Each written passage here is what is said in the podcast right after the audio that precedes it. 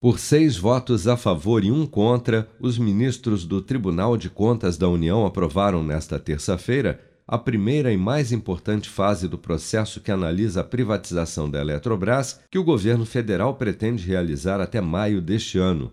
No total, o governo calculou em 67 bilhões de reais os valores relacionados à privatização da Eletrobras. Desse valor, 25,3 bilhões serão pagos pela Eletrobras ao Tesouro Nacional pela outorga das usinas hidrelétricas que terão seus contratos alterados, e 32 bilhões serão destinados para aliviar as contas de luz a partir do próximo ano por meio de fundos do setor elétrico, a conta de desenvolvimento energética, CDE.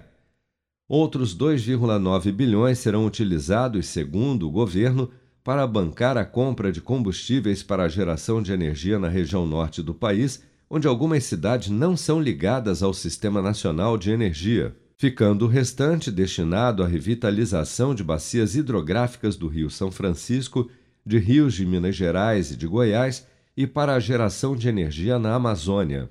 Mas o ministro do Tribunal de Contas da União, Vital do Rego, que havia pedido mais tempo para analisar o caso em dezembro, contestou esses valores em seu voto. Que as falhas na modelagem e nos parâmetros de precificação utilizados resultam, em última instância, no desfazimento de patrimônio da União por valor menor do que de fato ele representa, com consequências deletérias para o setor elétrico, como um todo, e para o consumidor em especial. Ainda as fortes incertezas, muito acentuadas em relação ao impacto tarifário a ser suportado pelo consumidor. O sistema elétrico, porém, trabalha considerando a geração média e efetiva das usinas e não a sua potência.